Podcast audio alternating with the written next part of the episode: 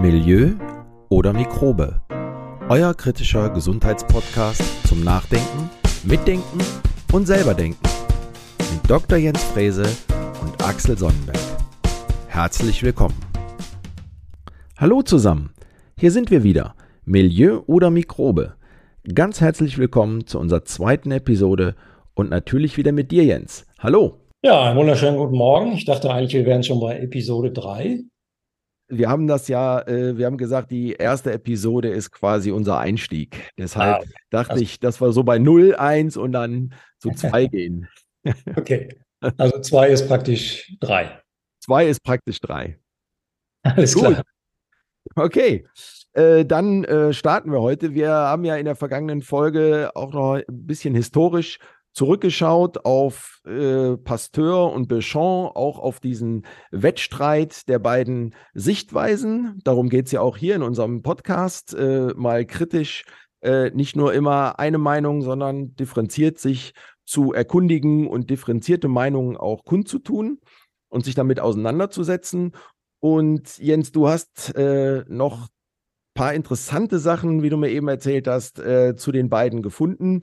Äh, da gibt es äh, auch noch eine ganz interessante Sache zu Béchamp. Da kommst du wahrscheinlich auch gleich drauf. Ansonsten werde ich dich daran nochmal erinnern.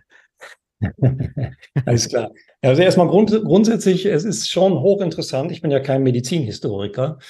Es ist schon hochinteressant, sich mal mit diesen Figuren zu beschäftigen, um auch zu verstehen, wo bestimmte Denkweisen, Narrative, würde man heute sagen, wo die eigentlich herkommen. Wo haben die ihren Ursprung? Warum haben sich bestimmte Denkweisen durchgesetzt und andere wurden wieder komplett vernachlässigt? Obwohl das eine nicht die Wahrheit sein muss und das andere äh, könnte die Wahrheit sein. Also wir wissen es halt nicht, aber es haben sich immer bestimmte Dinge durchgesetzt, die dann oft auch gar nicht mehr hinterfragt werden. Und das ist das Interessante, dass wir oder dass wenn man sich mit diesen Figuren beschäftigt, mit diesen historischen Figuren, dass man dann sehr viele Parallelen zur heutigen Zeit findet. Also wie bestimmte Dinge ausgelegt werden, wie diese Denkweisen auch unterstützt werden, warum sich eben ja Meinungen, Haltungen und auch letztendlich Umsetzungen, politische Umsetzungen, warum die sich letztendlich durchsetzen und andere Dinge komplett ignoriert werden. Um nochmal auf den Herrn Pasteur zurückzukommen. Es gibt ja das Pasteur-Institut, und äh, was ich zum Beispiel auch gar nicht wusste, ist, dass der Pasteur selber dieses Institut gar nicht gegründet hat oder mitgegründet hat, sondern erst nach seinem Tod richtig in Fahrt kam. Also er hat schon noch mit gegründet, aber ähm, ich habe nachgelesen, dass erst nachher, nach und nach sozusagen erste Geldgeber, der Staat ist mit eingesprungen, weil der Staat, vor allem Staat, Kirche und auch die Gesellschaft an sich erkannt haben, dass in dieser ganzen Impfthematik dass da einiges dran ist und dass man das unterstützen muss. Und der Pasteur hat ja gesagt, Krankheit ist Zufall. Krankheit werden durch Erreger verursacht. Und der Mensch müsse jetzt nur eins tun, sich gegen diese Erreger zur Wehr setzen. Das war damals, 100 Jahre zurück, war das so die, die Haltung. Es gab natürlich auch noch eine andere Haltung. Aber dieses Thema, man müsse sich gegen Mikroben zur Wehr setzen, ist zum Politikum geworden.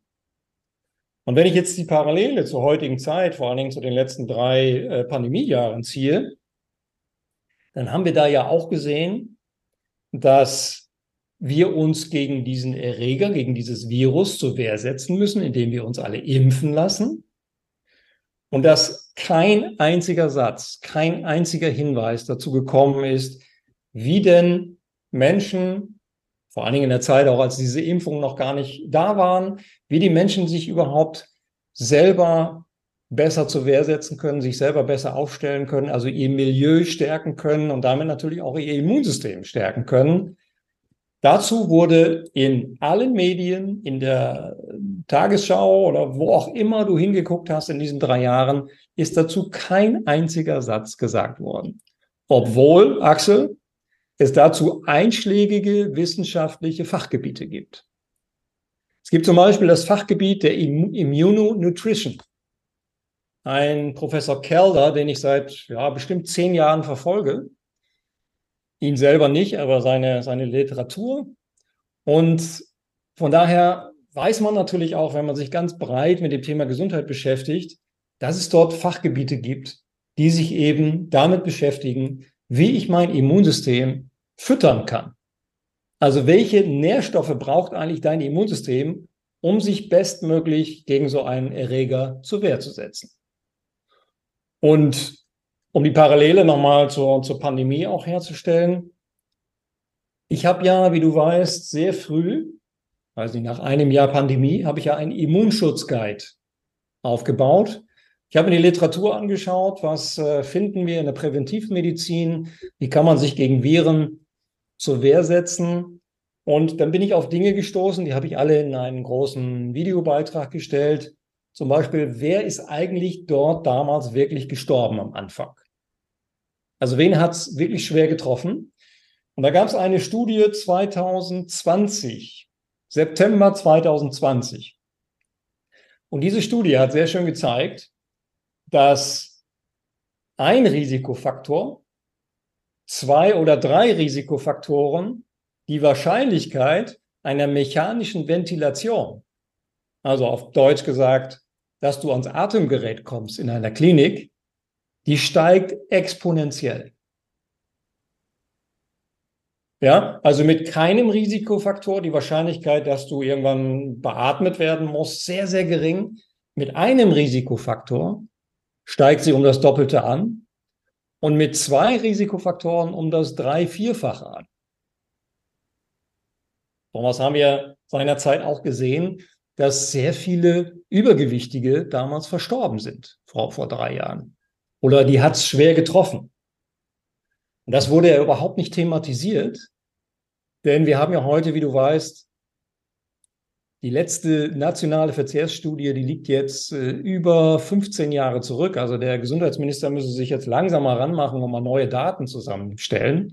Auch die haben wir nicht. Aber die letzte nationale Verkehrsstudie hat gezeigt, das war 2008, dass wir bei Frauen 50 Prozent, bei Männern über 60 Prozent Übergewicht haben in der Gesellschaft, in unserer Gesellschaft. Und wir haben keine aktuellen Zahlen. Also wenn wir eins und eins zusammenzählen würden, dann würden wir jetzt zu dem Ergebnis kommen, gesellschaftlich, wir müssen präventivmedizinische Programme auflegen. Ja, und da hat natürlich, und dann sind wir wieder bei dem Thema, was auch Pasteur oder in dieser Zeit von Pasteur und Béchamp zu sehen war, da haben sich dann bestimmte Wirtschaftsinteressen durchgesetzt. Darauf wollte ich gerade nochmal zu sprechen kommen. Nochmal den Bogen spannen, nochmal ähm, Pasteur, Béchamp, ähm, auch verschiedene Sichtweisen.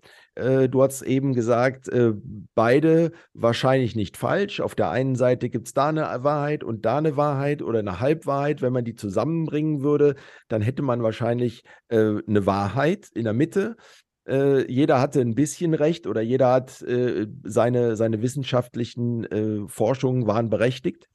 Aber warum ist denn aus deiner Meinung nach oder historisch gesehen, warum hat sich denn Pasteurs Meinung oder Wissenschaft durchgesetzt? Naja, Pasteur hat ja eins gemacht. Er hat ja, ich sag's mal, ein bisschen flapsig Menschenversuche gemacht. Weil er hat an Impfstoffen gearbeitet. Zu der, zu der Zeit damals war äh, die Tollwut ein Thema. Ja, Tollwut überträgt sich auf den Menschen und äh, die, die, die Erkrankung dann aus entwickeln, die war zu, zu seiner Zeit war die nicht stoppbar. Das heißt, die war nicht behandelbar. Die Leute sind einfach verstorben. Also hat der Pasteur nach Lösungen gesucht. Er hat ja insgesamt vier Impfstoffe entwickelt und ein Impfstoff war gegen die Tollwut. Und sein erstes Experiment war, dass er einen neunjährigen Jungen geimpft hat. Der hieß Josef Meister. Und dieser soll von der Tollwut betroffen gewesen sein. Und nach der Impfung ist die Krankheit nicht ausgebrochen. So, das hat damals einen riesen Medienrummel äh, erzeugt. Ich habe das nachgelesen. Und natürlich haben die Medien sich darauf gestürzt, zu sagen, jetzt ist der Impfstoff gefunden, jetzt ist die Tollwut sozusagen besiegt. Aber, und jetzt komme ich als Wissenschaftler, das Thema ist eigentlich nie wirklich belegt worden. Es wurde aufgenommen, es wurde in eine Richtung ähm, publiziert über die Medien und dann wurde das aber auch nicht mehr hinterfragt. Es wurde zum Beispiel nicht hinterfragt, ob dieser Junge durch sein eigenes Immunsystem geheilt wurde oder gar nicht, die Krankheit gar nicht erst ausgebrochen ist. Also ob sein Immunsystem das praktisch in Schach gehalten hat oder ob das durch die Impfung passiert ist. Die Impfung triggert natürlich auch das Immunsystem, aber ich will damit sagen, es ist überhaupt nirgends belegt worden. Das ist wissenschaftlich eigentlich Nonsens, muss man sagen. Dazu gibt es noch eine zweite Anekdote. Der russische Zar hatte in, in Russland auch so einen Fall von Tollwut. Da wurden dann Bauern wurden gebissen von einem tollwütigen Hund. Und dann hat er diese Bauern nach Frankreich geschickt zu Herrn Pasteur. Und der hat sie geimpft mit diesem neuen Impfstoff. Und dann sind von diesen 18 russischen Bauern haben 16 überlebt. Und auch da ist völlig unklar, ob es das Immunsystem war oder ob es die Impfung war. So, das war praktisch so der, der, der zweite Beleg, der zweite Beweis dafür, dass die Impfung funktioniert. Ja, das kann man sich jetzt eben weiter ausmalen. Ähm, irgendwann kam natürlich auch die Erkenntnis, Mensch, wenn wir jetzt Impfungen in die Menschheitsgeschichte implementieren und wir finden andere Impfstoffe, das war eigentlich die Geburtsstunde der Impfforschung. Ja, dann brauchen wir natürlich auch Firmen, die das herstellen. Wir brauchen dann äh, flächen, flächendeckende Versorgung und so weiter. Und da sind auch wieder interessante Parallelen zur heutigen Zeit. Denn, und das ist vielleicht nochmal wichtig zu sagen für unsere Zuhörer, das, was wir verimpft haben in der Pandemie, das ist ja nicht vergleichbar mit den Impfstoffen, die in Pasteurs Zeit erfunden wurden. Oder mit der Technologie, die dort äh, erfunden wurde, wurde dann natürlich entsprechend weiterentwickelt, sondern wir hatten es ja hier mit einer völlig neuen Technologie zu tun. mRNA. Diese mRNA-Technik ist mit den Tod- und Lebendimpfstoffen ja überhaupt nicht vergleichbar. Ne, ich habe gerade gesagt, Parallele. Im Grunde haben wir es ja ein bisschen so gemacht wie vor 100 Jahren, obwohl es heute ganz klare Gesetzmäßigkeiten, ähm, Regeln gibt in der Wissenschaft, wie man vorgeht, haben wir die Forschung in der Zeit teleskopisiert. Das bedeutet, wir haben einfach Forschungsphasen zusammengelegt und haben dann am Ende, weil wir ja ganz schnell den Impfstoff haben wollten, am Ende haben wir dann auch gar nicht mehr ähm, bestimmte Risikogruppen untersucht, die man normalerweise toxikologisch untersuchen würde. Wenn man es mal wirklich plattdeutsch sagt, dann ist auch da ein großer Feldversuch angelegt worden.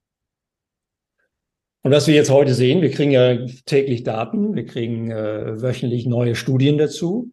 Wir werden ja auch gleich eine neue Studie mal kurz äh, analysieren, dann sehen wir, und das ist für mich immer so erstaunlich, dass wir im Grunde, ja, wir lernen dazu, aber wie wir es letztendlich umsetzen, ja, in politische Regeln und so weiter, da muss man dann wirklich zum Ergebnis kommen, da setzen sich am Ende die wirtschaftlichen Interessen durch und nicht die Wissenschaft. Die Wissenschaft wird häufig missbraucht, weil wenn, Axel, wenn meine Mutter vom Fernsehen sitzt, ja, und Herr Lauterbach oder irgendein anderer Professor die Wissenschaft anspricht, dann frage ich mich als jemand, der auch Wissenschaft betrieben hat, welche Wissenschaft meinst du denn eigentlich? Kannst du mir folgen? Ja, ja, ich kann, ich kann dir folgen. Ja, ja. Ja, also welche Wissenschaft meinst du denn jetzt? Jeden Tag kommen, ich weiß nicht, hunderte von Publikationen raus. Niemand auf diesem Planeten kann wirklich die ganze Brandbreite an Studien in allen Fachgebieten ähm, auch nur erahnen, was da los ist. Du kannst dich erinnern, was viele Politiker, unter anderem Herr Lauterbach und Herr Spahn und so weiter, von sich gegeben haben. Sie haben gesagt, ja, das ist eindeutig. Äh, die, die Impfung hat keine Nebenwirkung. Das ist die sicherste Impfung, die wir je entwickelt haben. Ja, das haben sie, diese Aussagen haben sie letztendlich auf Treibsand gebaut, weil sie ganz, ganz viele Fragestellungen noch gar nicht entweder im Blick hatten oder sie wissenschaftlich noch gar nicht zu Ende diskutiert waren. Ja, bis heute. Also Und bis heute sind ja ganz viele Forschungsgruppen unterwegs, die, die, die schauen ähm, nicht nur bei Nebenwirkungen oder bei Wirkungen, sondern auch, wie man, wie man diese Impfstoffe weiterentwickeln kann und so weiter. Aber wir brauchten praktisch einen Türöffner. Und der Türöffner war die Pandemie. Und dadurch konnte eine neue Technologie integriert werden, die für die Bevölkerung ein Impfstoff ist. Ja, und das sieht man jetzt, äh, und da sieht man jetzt auch, dass es halt äh, diese, dass es an dieser differenzierten Betrachtung der wissenschaftlichen Ergebnisse auch fehlte.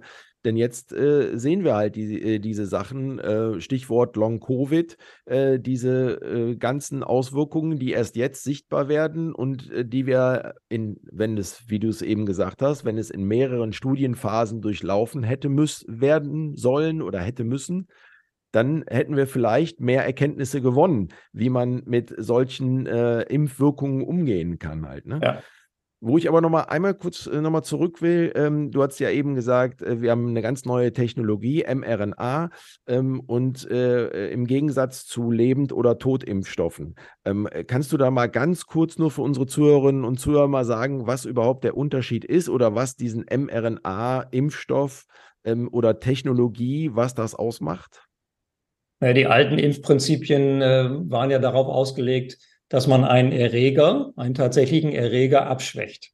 Und den schwächt man so ab, dass das Immunsystem im Grunde diese Information aufnimmt und dann im Infektionsfall letztendlich erkennt, ich erkläre das in Seminarteilnehmern mit einer Fahne. Also eine Immunzelle hat an seiner Oberfläche eine Fahne.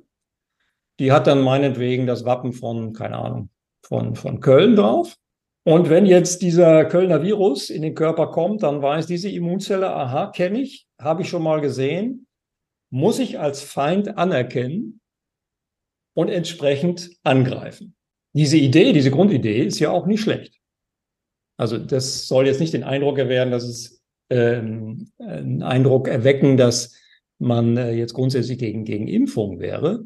Aber bei der neuen Technologie ist ja was ganz Neues gemacht worden. Und zwar hier hat man ja ähm, die, die, die Information, die Erbinformation eines Virus in ganz neue Substanzen verpackt, die noch nie verimpft wurden, zum Beispiel in solche Lipide, in solche Moleküle, Fettmoleküle, weil sonst würde das, diese mRNA, die wäre sofort zerstört worden von unserem Immunsystem. Also musste man sie so gut verpacken, dass sie letztendlich in den Körper eindringt. Das haben wir dann über die über die Injektion in den, in den, äh, in den Delta-Muskel ähm, gemacht und dann verteilt sie sich letztendlich.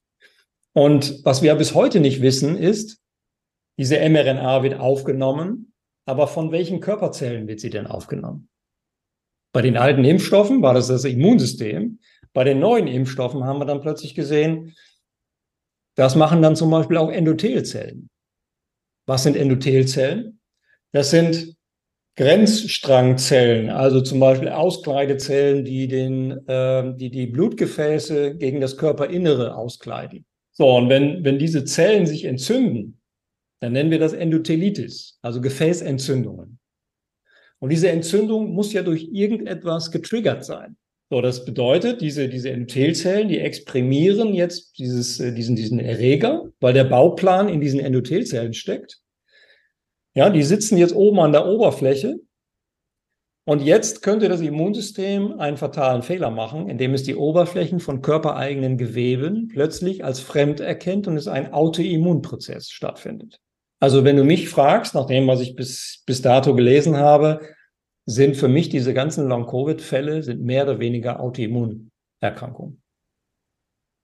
Und was wir ja gar nicht wissen ist, welche Zellen im Körper exprimieren diesen Bauplan oder nehmen diesen Bauplan auf und exprimieren dann ein, ein äh, toxisch, toxisches Spike, also diese, diese Spike, -Inform die Information von diesem, von diesem Spike-Molekül, was letztendlich die Infektion ausmacht, worauf dann unser Immunsystem reagiert.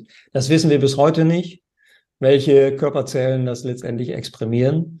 Wir wissen auch nicht, wie lange und damit ist es natürlich auch mehr oder weniger unkontrolliert. So bei ganz vielen, ich sag mal bei 95 Prozent aller, die, die geimpft wurden, ist es wahrscheinlich so, dass sich die mRNA mehr oder weniger irgendwann aufgelöst hat, ja, oder nicht mehr, nicht mehr exprimiert wird und sich das Ganze sozusagen langsam oder sicher wieder verabschiedet. So, spannend ist natürlich, was passiert mit denen, die Long-Covid haben. Das können wir heute noch nicht genau sagen. Genau, und da laufen, da laufen noch viele Untersuchungen und genau. äh, ja, kommen wir jetzt einfach mal, äh, also danke erstmal für, für die, für die äh, Erklärung und für die Ausführung. Und äh, du sprachst aber gerade an äh, nochmal eine äh, spannende Studie. Da geht es halt auch um Übersterblichkeit. Ähm, da würde ich gerne jetzt nochmal drauf äh, zurückkommen, äh, dass du uns da nochmal auch zwei, drei wirklich interessante Punkte auch da äh, aufzeigst. Ich komme gleich darauf zurück. Ich würde als ganz gerne aber vorher noch mal was anderes machen und zwar den Herrn äh, Pierre-Jacques Antoine Béchamp mal einführen. Stimmt. Der, über den wollten wir auch noch was sagen, weil der wird äh, immer ein bisschen, ähm, bisschen äh, stiefmütterlich behandelt genau, in, der, in, genau. in, dieser ganzen Diskussion Béchamp-Pasteur. Und ich hatte es ja ganz am Anfang gesagt, ich denke, du kommst gleich drauf, dass es äh, wirklich noch eine, wirklich ein interessantes Geheimnis um diesen Mann gibt.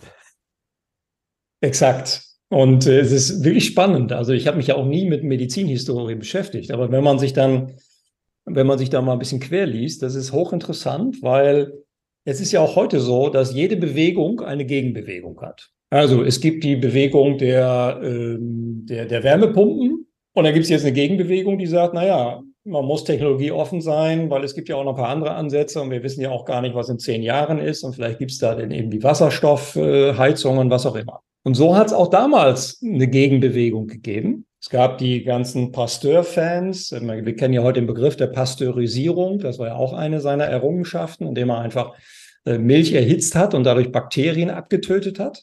Eine Technologie, die wir heute nutzen in der Lebensmittelindustrie. Aber es hat eben auf der anderen Seite einen Widersacher gegeben. Du hast es gerade erwähnt, dieser Pierre-Jacques Antoine Béchamp, der hat gelebt von 1816 bis 1908. Und dieser Béchamp war Mediziner. Pasteur war kein Mediziner. Béchamp war aber nicht nur Mediziner, er war auch Biologe und er war auch Pharmakologe. Der Mann hat zwei Doktorarbeiten geschrieben und war am Ende dann auch Professor für äh, Chemie und, gute Frage, für Medizin und Chemie, glaube ich. Und interessant ist, wenn man sich die Historie durchliest, dass die beiden sogar sich über den Weg gelaufen sind, mehrfach aber sie haben auch zusammengearbeitet. Und zwar 1850 war Béchamp, der Kollege von Pasteur, an der Uni Straßburg. Und jetzt habe ich es wieder, der Pasteur war Professor für Chemie und der Béchamp hat sich dann zum Professor für Medizin entwickelt. Und ist dann 1876 sogar Dekan geworden einer freien Hochschule. Auch interessant, ne? Freie Hochschule. Diese Hochschule stand in Lille und er ist dann zehn Jahre später zwölf Jahre später, 1888, entlassen worden. Da habe ich mich natürlich gefragt, okay, warum entlässt man so einen honorigen Wissenschaftler? Damals hat man ihm vorgeworfen, ähm, er würde den Mate Materialismus propagieren. Und zwar muss ich erstmal nachlesen, was ist denn überhaupt Materialismus? Hat also nichts mit dem, was wir heute definieren, zu tun, sondern es geht darum, dass Gedanken, dass Gefühle und dass das Bewusstsein auf eine einzige Materie zurückzuführen sind. Okay. Ja, das ist spannend. Das ist für mich vor allen Dingen spannend. Wie du weißt, habe ich ja Psychoneuroimmunologie studiert. So, das heißt, warum habe ich das studiert? Ich habe es studiert, weil ich wissen wollte, wie sind die Verbindungen von Körper, Seele und Geist? Also, wie drückt zum Beispiel Stress, wie drücken mentale Situationen auf unser Immunsystem. Und warum werden einige krank und andere wiederum nicht? Du kennst vielleicht die Begriffe der Resilienz und der, oder der Stressresilienz. Da kommen sie dann letztendlich her. Das nehmen wir auf. Ähm, äh, Stress und Resilienz auch nochmal für ein neues Thema. Unbedingt, ja. Interessant, hier wurde es jetzt für mich natürlich interessant, ähm, dass der Béchamp eigentlich so ein Vorreiter war zwischen dem, von dem, was wir heute sehen, dass wir, ja, ich sage mal, 90 Prozent aller Mediziner bewegen sich in der Schulmedizin, und zwar in der Leitlinienmedizin. Wir werden ja auch einen eigenen Podcast dazu machen. Was ist eigentlich Leitlinienmedizin? Und dann gibt es die Menschen, die über den Tellerrand schauen, die also nach Lösungen suchen. Denen ist es egal, ob das in den Leitlinien steht oder ob ich die Lösung zum Beispiel in der Schulmedizin mit einem Medikament in Kombination zum Beispiel mit Homöopathie oder mit, mit, äh, mit anderen erfahrungsheilkundlichen Methoden, Ernährung, Bewegung, Stressmanagement und so weiter. Also das sind die Themen, Axel, die uns ja seit vielen, vielen Jahren bewegen. Dass dieser Béchamp das schon vor 100 Jahren in Anführungsstrichen behauptet hat oder propagiert hat. So, und jetzt gibt es ja in der Medizin den Monismus und den Dualismus. Weiß nicht, ob dir das was sagt. Das wirst du jetzt für unsere Zuhörerinnen äh, und Zuhörer aufklären. Ja, und das kommt, das liegt noch weiter zurück, nämlich im Mittelalter. Da gab es Philosophen, die den Monismus oder den Dualismus äh, propagiert haben. Und der Dualismus, der hat sich letztendlich damals durchgesetzt, nämlich die Trennung von Körper, Seele und Geist. Was wir heute in der Medizin ja sehen, ist, dass es Psychiater gibt und es gibt Orthopäden, Endokrinologen, wie auch immer. Jeder ist auf seinem Fachgebiet zu Hause. Aber, und das wird auch jeder Zuhörer wird das nachvollziehen können, der Mensch ist doch nicht nur Hormonsystem. Der Mensch ist doch nicht nur Gehirn und Verhalten. Der Mensch ist nicht nur Immunsystem oder Knochen oder Muskeln, sondern der Mensch funktioniert doch immer im Ganzen. Oder? Auf jeden Fall. Und man sieht das äh, ja aber schon an an einigen Stellen, wo es halt auch äh, Ärzte gibt, die halt eher so einen gesamtheitlichen Ansatz fahren oder ja. wo man auch mehrere Fachgebiete äh, zusammenbringt, um irgend äh, bestimmte Erkrankungen zu behandeln, äh, dass man das halt nicht nur sagt, ah, da, äh, ganz oft, ja, das ist psychosomatisch oder sowas. Nein, das ist halt noch ganz, ganz viele andere Auswirkungen und da bringt man ja halt schon jetzt heutzutage auch mehrere Fachrichtungen zusammen. Ja, und um nochmal bei diesen bei beiden Begriffen zu bleiben, Monismus und Dualismus. Für mich ist schon seit vielen, vielen Jahren, seit 20 Jahren etwa, ist der Dualismus überhaupt nicht mehr zeitgemäß. Also diese Trennung zwischen Seele und Psyche und dem Körper, denn wir sehen ganz bei vielen Menschen heute, die chronisch erkrankt sind, sehen wir psychische Symptome und wir sehen physische Symptome. So, und wegen den physischen Symptomen gehen wir dann zu Fachärzten, Endokrinologen und so weiter. Und wegen der psychischen Symptome gehen wir dann zu Psychiatern, Psychologen, Psychotherapeuten und so weiter. Aus meiner Perspektive, das kommt aus dem Dualismus des Mittelalters. Und meiner Meinung nach müssen wir diesen Dualismus müssen wir überwinden. Ja, viele von uns haben das ja längst getan, indem sie ihre Denke verändert haben. Wir wissen heute, Schlaf hat einen Einfluss auf die Gesundheit, der Biorhythmus, also ganz, ganz viele Lebensstilfaktoren oder lebensbeeinflussende Faktoren. Manche nennen das Epigenetik, aber man gibt es auch andere Begriffe da, dazu. Letztendlich geht es aber darum, dass alles um uns herum, alles in uns und auch das, was wir über den Mutterleib mit vererbt haben, dass das letztendlich unser Genom prägt und dass wir es natürlich auch verändern können. Wir können es jeden Tag, jeden, jede Woche und jeden Monat entsprechend verändern, indem wir Lebensstil verändernde Maßnahmen durchführen. Aber dieser Monismus, der hat sich letztendlich durchgesetzt. Ja, das sehen wir dann heute an diesen ganzen Fachgebieten wo jeder, jeder Mediziner oder jedes Medizinfachgebiet wieder seine spezifischen Analysen macht, seine ganz speziellen Diagnostiken, noch ein Bild und noch ein Blutwert und, und so weiter.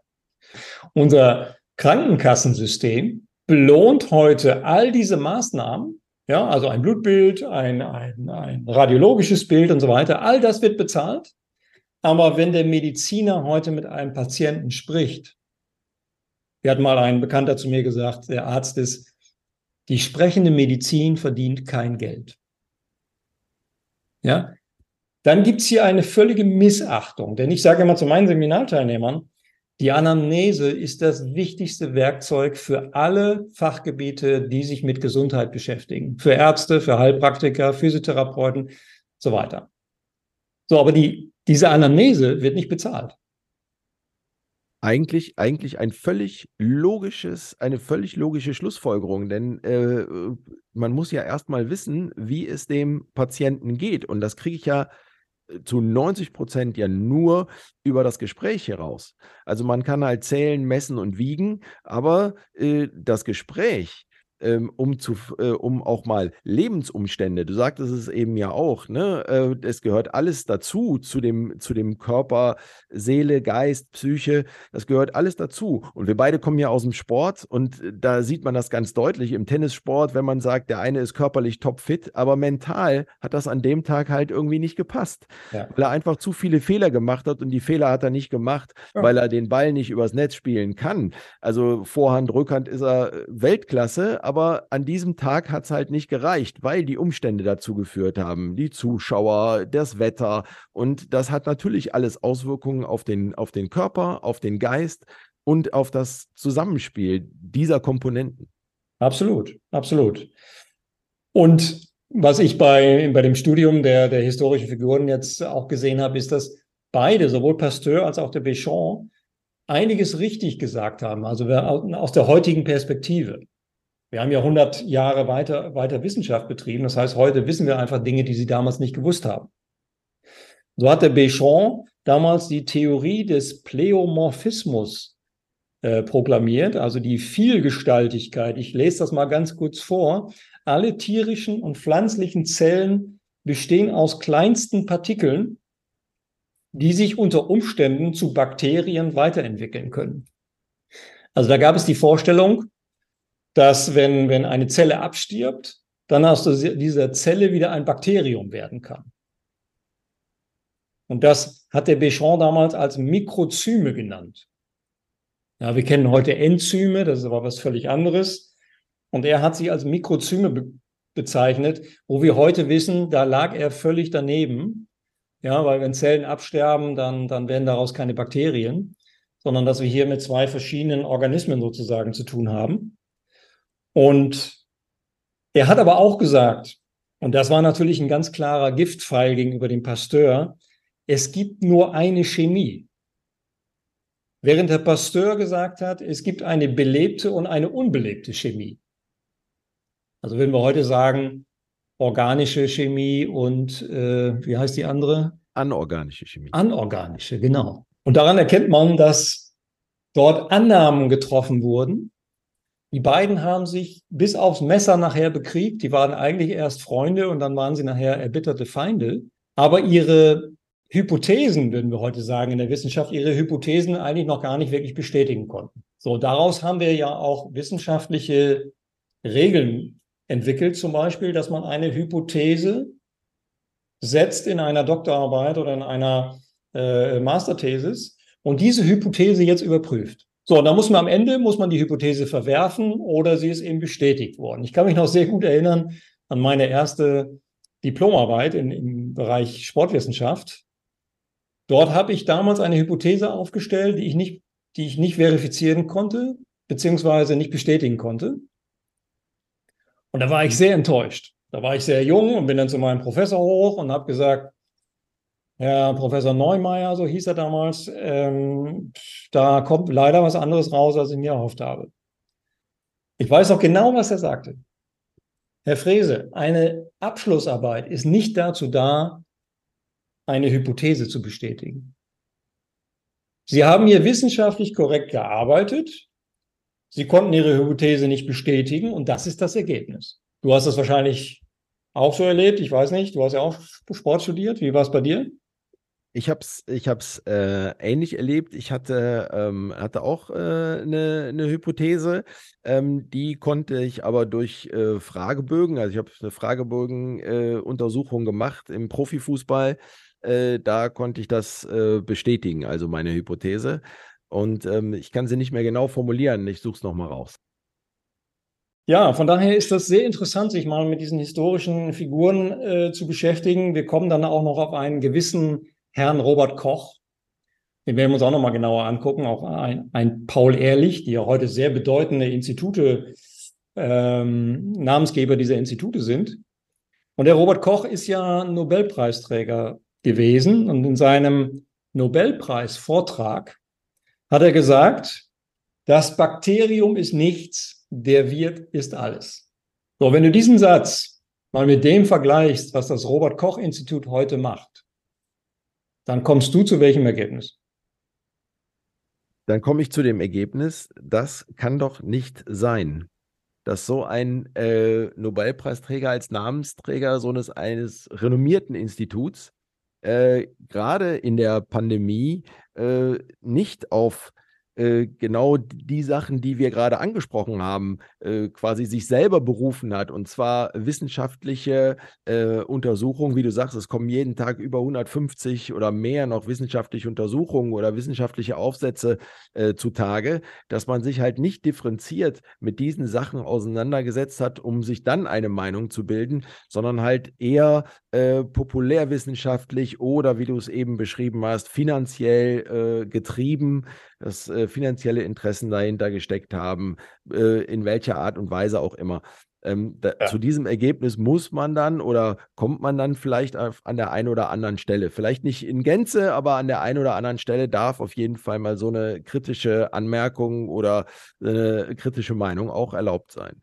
Ja, aber man muss es auch wirklich krass formulieren. Also die, die, äh, das Robert-Koch-Institut ist in diesen drei Jahren dem Auftrag, den das, der Robert Koch selber gegeben hat, nicht gerecht geworden. Denn er hat in keinem einzigen Satz gesagt, was der Wirt, also der Mensch, selber tun kann. Das ist richtig. Sie haben die Menschen ja. völlig im Unwissen gehalten und haben bewusst auf die Impfung gewartet.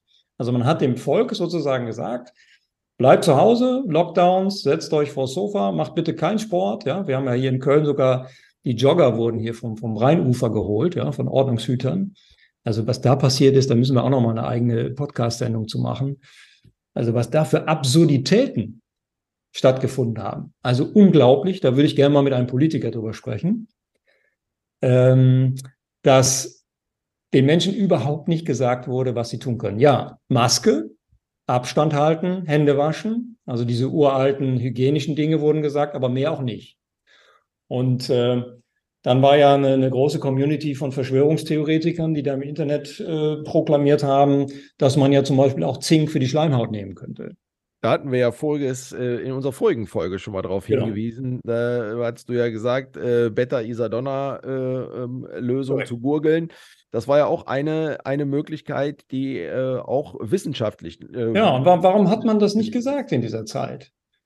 Ich habe ja einen, einen Professor angerufen damals, als ich über diese, diese Beta-Isadonna-Geschichte gestolpert bin und habe ihn angerufen und habe gefragt, warum wird das denn im Volk nicht gesagt? Und dann sagte er mir, er hätte ja früher am Robert-Koch-Institut gearbeitet und ähm, äh, er wüsste schon, warum das so ist, aber hm, jetzt wäre er in Rente und jetzt äh, würde er halt sozusagen über die öffentlichen Medien sagen, was, was der Einzelne tun kann. Und er hat mir damals erzählt, dass in Japan und in Korea das eine, eine Volksanweisung ist. Also eine Anweisung für die Volksgesundheit. Also Japaner und Koreaner haben das gewusst, dass man da gurgeln kann, dass man dieses Virus, was ja eine gewisse Inkubationszeit hat, also sich im Rachenraum aufgebaut hat oder aufbaut, und dann erst in die Lunge eingedrungen ist, dass man während dieser Inkubationszeit die Virenlast dort hätte zum Beispiel mit einer jodhaltigen Substanz wie Beta-Isadonna bekämpfen können. Und die Dosis macht bekanntlich das Gift. Also umso weniger Virus letztendlich in die Lunge eindringt, umso schwieriger wird es eben, ähm, dass das Virus sich gegen das eigene Immunsystem durchsetzt. Ja, und da habe ich mich damals gefragt, warum hat man das der Bevölkerung nicht gesagt? Und das wäre ein Auftrag gewesen für das Robert Koch Institut, so wie ich historisch den Robert Koch verstehe, den wir uns auch noch mal ein bisschen genauer angucken müssen. Ich will dazu noch mal eine Sache ergänzen. Und zwar gab es einen Umweltmediziner 1892 und der hat eine sehr interessante Sache gemacht, nämlich eine Eigenstudie und zwar hat er eine Flüssigkeit mit Cholera-Bazillen getrunken. Cholera löst eine schwere Infektion aus. Und das Interessante war, dass dieser Herr Max von Pettenkofer, so hieß der, dass der, obwohl er vor laufender Kamera diese Flüssigkeit getrunken hat, gesund geblieben ist. Also er hat praktisch hier den Beweis geführt, dass wenn ich mir die, diese infektiösen Bazillen, Mikroben ins Haus hole, dass das nicht zwingend eine Infektion auslösen muss. Ich komme zurück auf Corona. Weißt du ungefähr, was diese, diese Zulassungsstudie damals untersucht hat? Nein, also weiß ich überhaupt nicht, was die, aber du wirst es uns jetzt sagen. Ja, ich habe mir das natürlich genau angeguckt, was wurde da eigentlich untersucht. Und da hat man 20.000 Menschen gegen 20.000 Menschen untersucht. Also die Kontrollgruppe 20.000 und die anderen 20.000 haben diesen Impfstoff bekommen.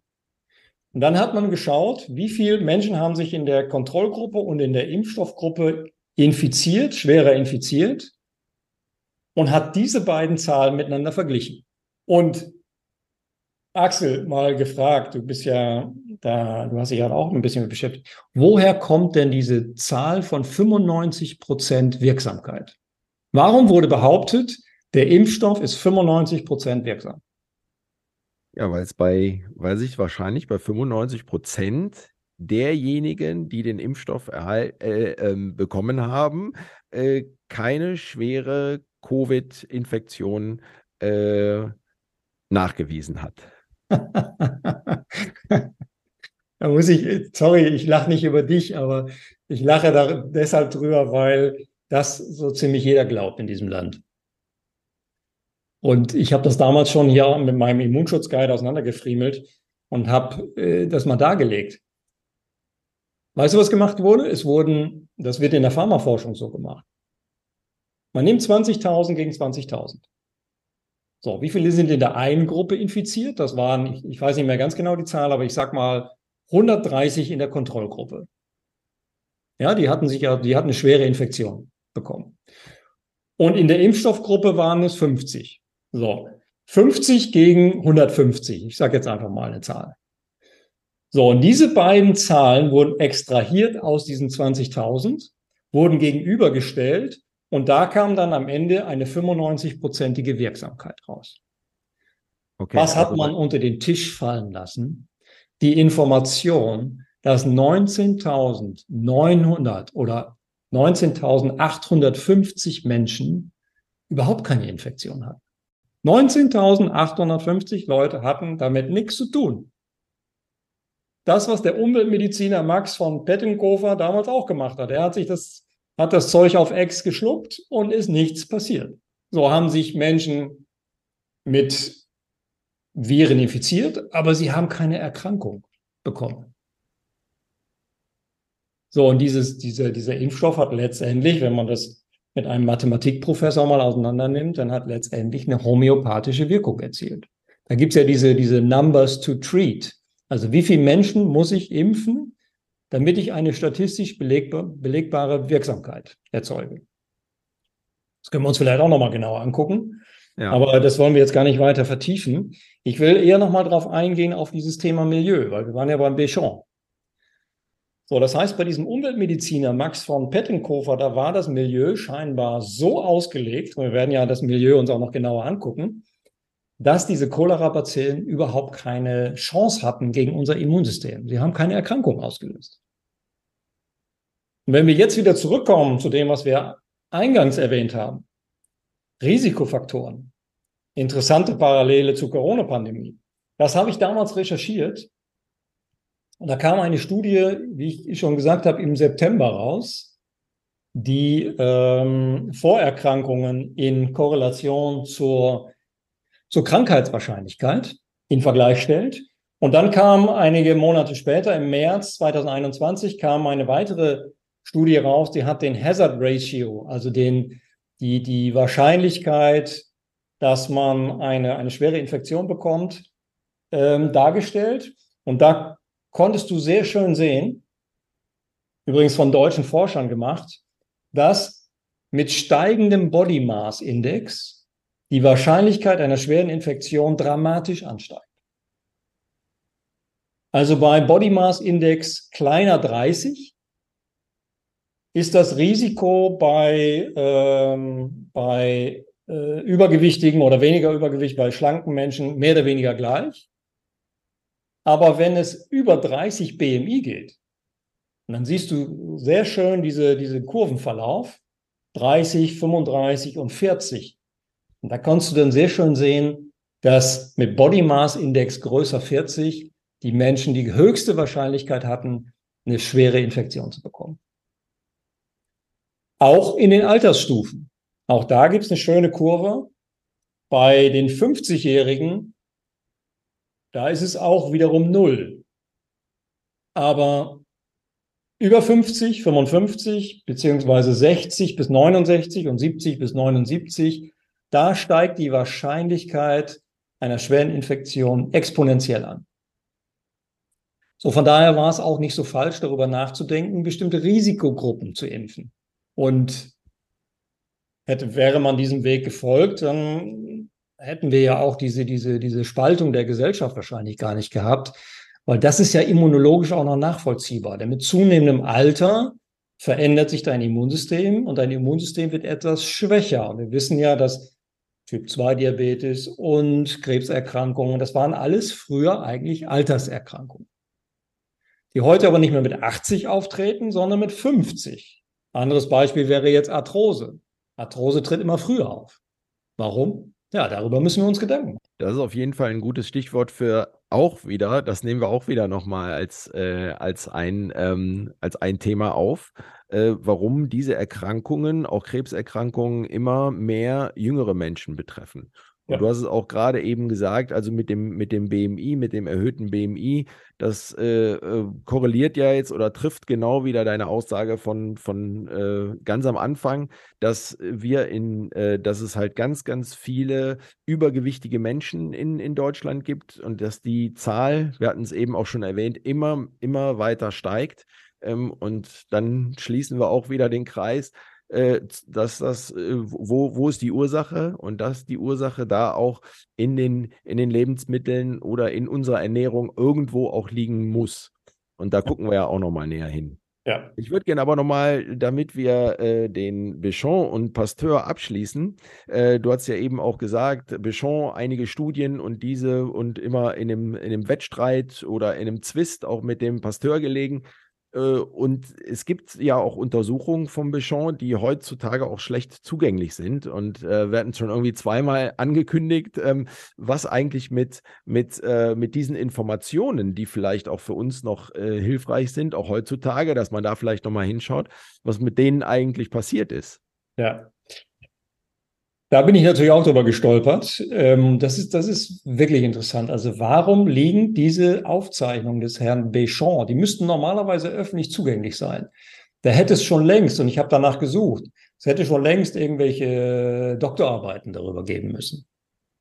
Ja, gibt es, also ich habe sie nicht gefunden, vielleicht gibt es sie schon, aber ähm, sie, das Interessante ist, dass diese ganzen Uraufzeichnungen, also die Aufzeichnungen, die er selber gemacht hat, dass die in einer Universität in den USA, halte ich fest, nicht in Frankreich, sondern in New York an der Universität verschlossen aufbewahrt werden. Und da kommt keiner ran. Also man kann jetzt nicht dahin gehen und sagen, ich würde gerne im Archiv mal nach Béchamp suchen. Ja, vielleicht müssen wir mal so eine Doktorarbeit in Auftrag geben und dann äh, müsste der Doktorand da mal anfragen und mal anklopfen, ob er da eine Audienz bekommt. Ich weiß es nicht. Kann ich dir nicht beantworten, die Frage. Interessant. Ja, finde ich auch. Aber dann schlagen wir nochmal die Brücke zu dem äh, letzten Thema, was wir heute noch besprechen wollen. Denn Daten, Daten müssen ja öffentlich zugänglich sein. Ja, also Daten in der Wissenschaft musst du Daten, ich habe ja selber vier Studien gemacht und diese, diese Daten musst du auf einen Server legen normalerweise, wo jeder andere diese Studie reproduzieren kann. Das ist ja eine dieser, dieser Grundpfeiler der Wissenschaft. Die einzige Ausnahme sind patentrechtliche Studien. Also im Grunde die ganze Pharmaindustrie. Die Pharmaindustrie forscht in bestimmten Bereichen, entwickelt Medikamente. Auf dieses Medikament wird ein Patent gelegt und dieses Patent äh, sorgt ja dafür, dass Nachahmer das Patent nicht nach oder dass das Medikament nicht nachbauen können.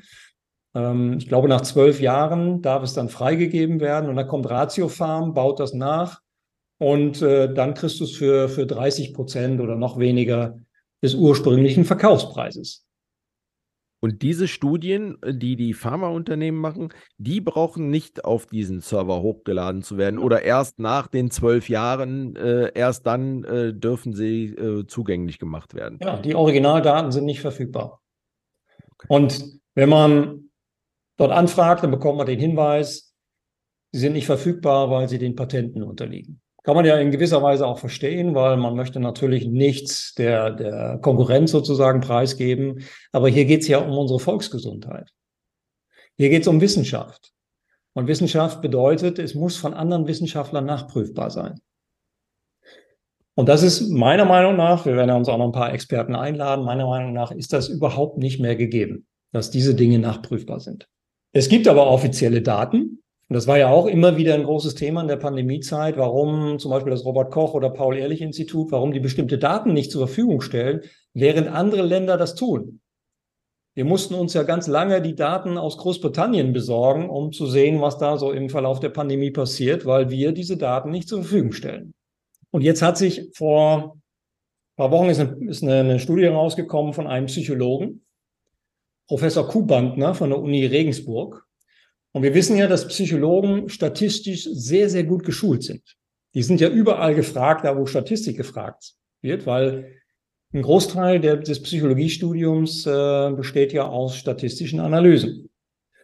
Und dieser Herr Kubandner, der hat sich die Übersterblichkeit von 2020 bis 2022 nochmal genau angeschaut, hat sich mit einem Mathematikprofessor zusammengetan und die haben diese Zahlen nochmal neu berechnet.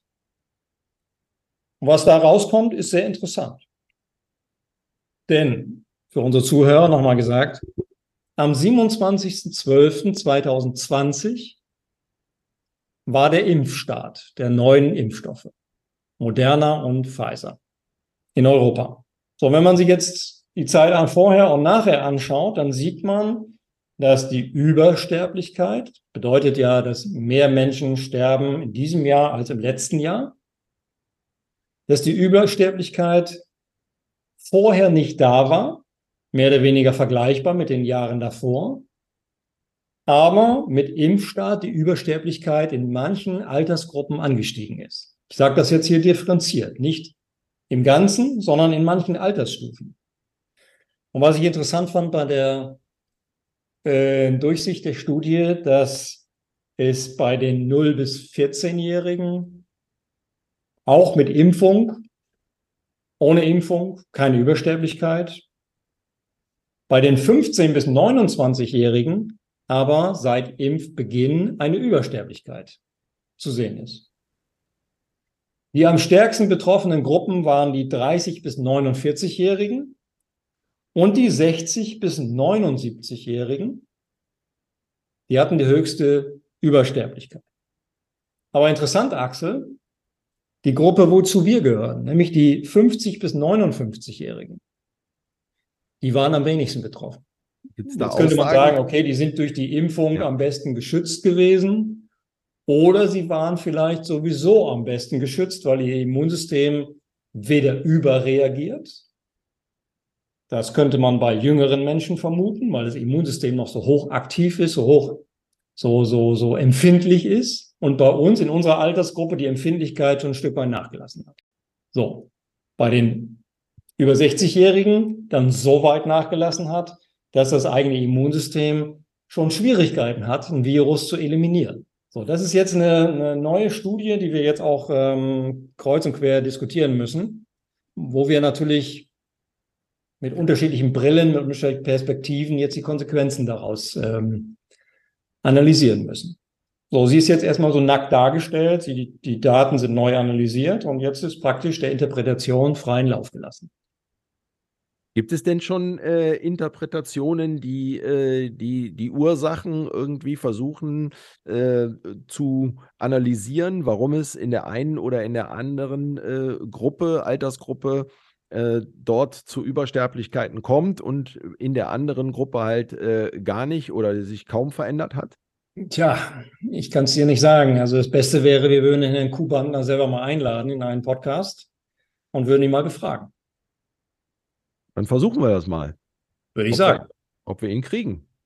Wir können auch schauen, dass wir andere Forscher hinzuziehen, die, wo, wo wir versuchen, ja, so ein, so, ein, so ein Pro und Contra, also so ein Pasteur-Béchamp-Bild letztendlich herauszukristallisieren.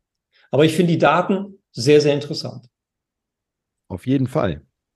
Äh, da werden wir dranbleiben, auch äh, hier in unserem Podcast, wenn es da irgendwelche Interpretationen, neuere Analysen oder sowas äh, gibt, dann bekommt ihr das auf jeden Fall in einem von, unserer Podca von unseren Podcasts auf jeden Fall mit. Und in diesem Sinne würde ich sagen, war das wieder eine interessante eine interessante Runde hier mit uns beiden. Wir haben viel erfahren. Vielen Dank, Jens, äh, dass du wieder äh, uns so einen großen Einblick äh, gegeben hast in die großen Bogen gespannt heute wieder mal von, von der Historie äh, zu ganz, ganz spannenden wissenschaftlichen Themen. Und am Ende wollen wir ja auch immer ein bisschen rausgehen oder wollen wir eigentlich rausgehen, immer auch mal mit einem äh, Tipp an unsere Zuhörerinnen und Zuhörer, ähm, dass das auch was mitgenommen werden kann. Äh, wir hatten ja auch mal gesagt, dass wir immer was mitgeben, auch was kritisches Denken oder Ernährung ja, oder Gesundheit allgemein angeht. Was können wir unseren Hörerinnen und Hörern denn heute mitgeben? Ich würde sagen, differenziertes Denken entwickeln. Und zwar da entwickeln, wo man sich wirklich auch für interessiert. Also wir haben ja heute den, den Zustand, dass wir über ganz viele Apps und Kanäle und so weiter jeden Tag behagelt werden mit Newslettern und so weiter. Und das mache ich selber auch. Wir lesen ja teilweise nur noch die Überschriften. So, aber Dinge, die jetzt für mich sehr interessant sind, die lese ich natürlich in die Tiefe. Und ich will mal ein Beispiel geben. Diese ganze Klimadiskussion kann ich überhaupt gar nicht beurteilen. Warum nicht? Weil ich mich da nicht mit wirklich beschäftigt habe. Ich habe keine kritischen Klimaforscher gelesen. Ich habe, ich sehe auch nur das, was meine Mutter hört bei Lanz oder bei anderen Talkshows und so weiter. Ich, ich verfolge dieses Narrativ genauso wie andere auch das Corona oder die, die, die, die Impfstoffnarrative und so weiter verfolgt haben als Laie. So, und deswegen äußere ich mich auch nicht zu dieser ganzen Klimadebatte, weil ich zu wenig Ahnung davon habe. So, und das würde ich jetzt gerne mitgeben wollen. Wenn man mitreden möchte, dass man dann bitte keine Bildzeitungsparolen oder der hat gesagt, jener hat gesagt, sondern dass man sich dann wirklich auch eine Meinung bildet und vor allen Dingen quer liest. Und, und das wissen wir ja auch aus der, aus der Coaching-Arbeit. Du bist ja auch Coach und du, du coach ja jeden Tag in Unternehmen. Wenn wir einer, einer Lösung, einer Konfliktlösung oder einer, einer Wahrheit näher kommen wollen, dann müssen wir uns auch in die Lage des Gegners, des Gegenübers versetzen können, um zu verstehen, wie der denkt, was seine Begründungen sind, was seine, seine, ähm, seine Belege letztendlich sind, um dann erst abzugleichen, wie, wie ich mich jetzt selber aufstelle. Das wäre jetzt so mein Tipp, den ich mit auf den Weg geben möchte, weil das für mich grundlegend auch eine, wie soll ich sagen, eine, eine, ja, so eine Grundhaltung ist eigentlich, die man entwickeln sollte. Also nicht auf Überschriften oder Subheadlines basierende Meinungsbildung. Das war ein wunderschönes Schlusswort. Jens, vielen Dank wieder für diesen super Podcast. Macht's gut, liebe Hörerinnen und Hörer. Vielen Dank, Jens, nochmal. Danke. Ciao. Macht's gut. Ciao. Das war Milieu oder Mikrobe. Euer Podcast für gesundheitliche Selbst- und Andersdenker. Vielen Dank und bis zum nächsten Mal.